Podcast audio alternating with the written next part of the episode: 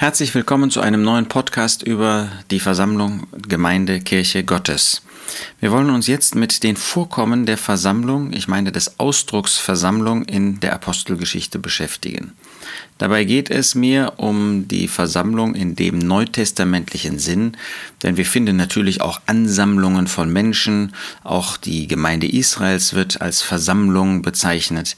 Aber wenn wir das als Ekklesia, als Versammlung Gottes, also alle Erlösten an einem Ort oder auf der ganzen Erde ansehen und wo das in der Apostelgeschichte genannt wird, das soll jetzt Thema dieses und der nächsten Podcasts sein. Wir beginnen in Apostelgeschichte 5, Vers 11.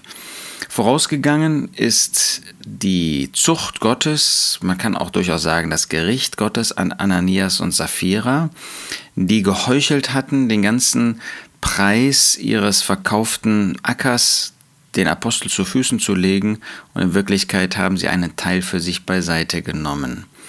Und dann heißt es in Vers 11, und große Furcht kam über die ganze Versammlung und über alle, die es hörten. Das heißt, Gottes Wirken in der Versammlung und damit verbindet der Geist Gottes das erste Vorkommen des Ausdrucks in der Apostelgeschichte, hat dazu geführt, dass die Gläubigen, und zwar die Versammlung als Versammlung, innerlich betroffen war. Es kam große Furcht. Ähm, das liegt so ein bisschen zwischen Ehrfurcht und Angst. Das heißt, die Versammlung Gottes war sich bewusst, wer der Mittelpunkt ist, wem sie gehört, die Versammlung Gottes. Und sie hat gesehen, dass Gott nicht einfach ähm, die Gläubigen machen lässt, wie sie wollen oder nicht wollen, nicht einfach nach ihrem Gutdünken handeln lässt, sondern dass er gezeigt hat, dass es seine Versammlung ist, dass es die Versammlung Gottes ist und dass er das Böse nicht einfach durchgehen lässt. Nun, das erleben wir heute oftmals nicht. Wie viel Böses wird in der Versammlung Gottes geduldet? Sei es überhaupt Sünden, die wir nicht bekennen, die wir einfach durchgehen lassen in unserem Leben. Und das geht ja leider nicht nur mir uns so, sondern es geht auch anderen so. Und wo finden wir ein direktes Eingreifen des Herrn, ein Eingreifen Gottes? Warum nicht? Weil er langmütig ist, weil er barmherzig ist, weil er den allgemeinen Niedergang sieht, der heute inmitten der Christenheit unter den Gläubigen ist und deshalb in seinem regierenden Handeln länger wartet vielleicht, als er das ganz am Anfang getan hat. Da war diese Lüge von Ananias und Sapphira war so eklatant gegen dieses kraftvolle und freie Wirken Gottes, des Geistes Gottes, ähm, dass er sie nicht mehr als Zeugen auf dieser Erde lassen konnte. Sie waren ja gläubig, sie haben, sie gehörten zu der Versammlung, aber er konnte sie nicht mehr als Zeugen hier benutzen, eine Sünde zum Tod. Sie kamen dann ins Paradies, aber er konnte sie nicht mehr, Gott konnte sie nicht mehr hier auf dieser Erde benutzen. Und das hat zur Furcht geführt. Ein Bewusstsein, wer Gott ist. Das ist das Erste, was Gott uns in diesem äh, Bericht der Apostelgeschichte, da geht es ja nicht um Lehre an und für sich, sondern da geht es um die Praxis der Versammlung Gottes. Und das ist das Erste, was er uns vermitteln möchte. Es ist die Versammlung Gottes. Lasst uns das nie vergessen, dass es um ihn geht. Aber es ist auch eine gewisse Ehrfurcht, ein gewisses Bewusstsein, wir leben vor Gott. Die Versammlung ist eben nicht einfach sich selbst dahingegeben, sondern sie steht vor Gott, sie lebt vor Gott.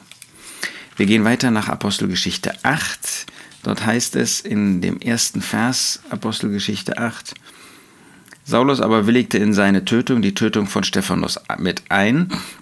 Das ist also der Abschluss der Geschichte von der Ermordung von Stephanus, an der auch Saulus Paulus beteiligt war. Und dann heißt es, es entstand aber an jenem Tag eine große Verfolgung gegen die Versammlung, die in Jerusalem war. Und alle wurden in die Landschaften von Judäa und Samaria zerstreut, ausgenommen die Apostel. Wir sehen also hier, dass das zweite Mal, wo es um die Versammlung Gottes geht, deutlich wird, dass sie verfolgt wird. Das ist das, was wir heute auf der ganzen Erde sehen. Da, wo man sich zu dem Herrn Jesus bekennt, das gilt für uns persönlich, aber es ist auch ein Verfolgen der Versammlung Gottes.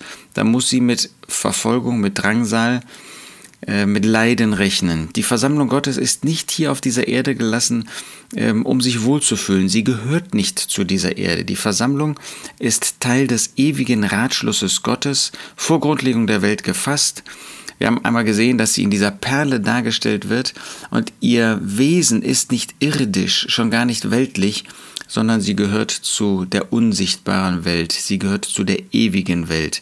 Und deshalb, solange sie auf der Erde ist und da ist der, die Masse sind ungläubige Menschen, da wird sie verfolgt werden. Der Teufel will nicht, dass die Versammlung, dass es der Versammlung gut geht, sondern er möchte sie zerstören. Das wird dann auch bestätigt durch das dritte Vorkommen in Apostelgeschichte 8, Vers 3. Saulus, wir kennen ihn dann auch unter Paulus, aber suchte die Versammlung zugrunde zu richten, indem er, die Reihe, indem er der Reihe nach in die Häuser ging und sowohl Männer als Frauen fortschleppte und ins Gefängnis überlieferte. Jetzt sehen wir, dass die Leiden nicht einfach Verfolgung auf der Erde sind, sondern dass es da einen machtvollen Agenten gibt, der dahinter steht. Damals war das Paulus, war das Saulus, der die Versammlung Gottes verfolgte. Wir wissen, dass dahinter der Teufel steht. Der Teufel möchte nicht nur leiden lassen. Dazu gibt es ja vielleicht noch eine gewisse Bereitschaft auch ähm, von Gläubigen, von der Versammlung Gemeinde Gottes, dass man äh, bereit ist, sich verfolgen zu lassen, Leiden auszuhalten. Aber der Teufel möchte die Versammlung zugrunde richten. Das versucht er durch äußere Mittel, das versucht er natürlich genauso durch geistliche Mittel.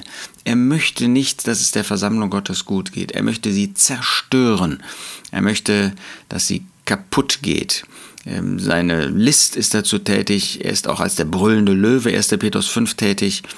Und das müssen wir erwarten. Wir dürfen nicht erwarten, dass es der Versammlung Gottes gut geht hier auf dieser Erde, in dem Sinne, dass ähm, alles gut läuft. Nein, der Teufel ist von Anfang an darum bemüht gewesen, die Versammlung zu zerstören, zugrunde zu richten.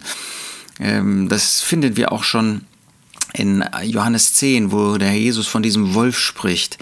Und hier war Saulus das Instrument in der Hand des Teufels, um die Versammlung Gottes zu stören. Das ist doch zerstören. Auch das ist heute nicht anders. Auch wir erleben heute, dass es Menschen gibt, von außen, von innen, die die Versammlung Gottes zerstören wollen.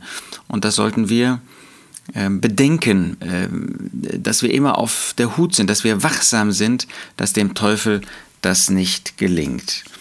Und wie bei einem vorherigen Podcast gehen wir noch einmal auf Apostelgeschichte 9, Vers 31 ein. So hatte denn die Versammlung durch ganz Judäa und Galiläa und Samaria hin Frieden und wurde erbaut und wandelte in der Furcht des Herrn und mehrte sich durch die Ermunterung des Heiligen Geistes.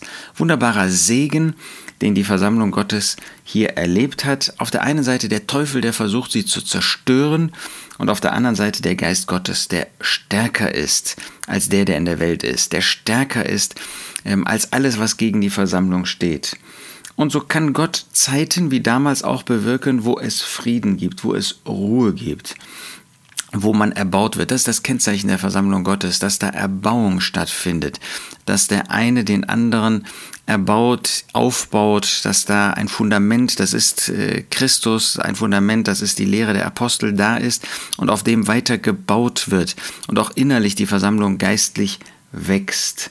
Friede, Erbauung, Wandeln in der Furcht des Herrn, wo die Versammlung sich ausrichtet auf das Wort Gottes, in der Furcht des Herrn vor dem Herrn lebt, wo Ermunterung da ist, wo der Geist Gottes wirken kann, nicht geschmälert wird, nicht eingeengt wird, sondern frei wirken kann und wo es dann ein Segen miteinander, ein Füreinander gibt. Schenke Gott, dass das an den Orten, wo wir sind, auch Realität ist und dass er in dieser Weise diesem zugrunde richten des Teufels entgegentreten kann und diesen Segen, diesen inneren Segen auf der Grundlage des Wortes Gottes Frieden wirklich stiften und schaffen kann. Das ist das Wirken Gottes und das kann es auch, wenn wir das zulassen, heute noch sein.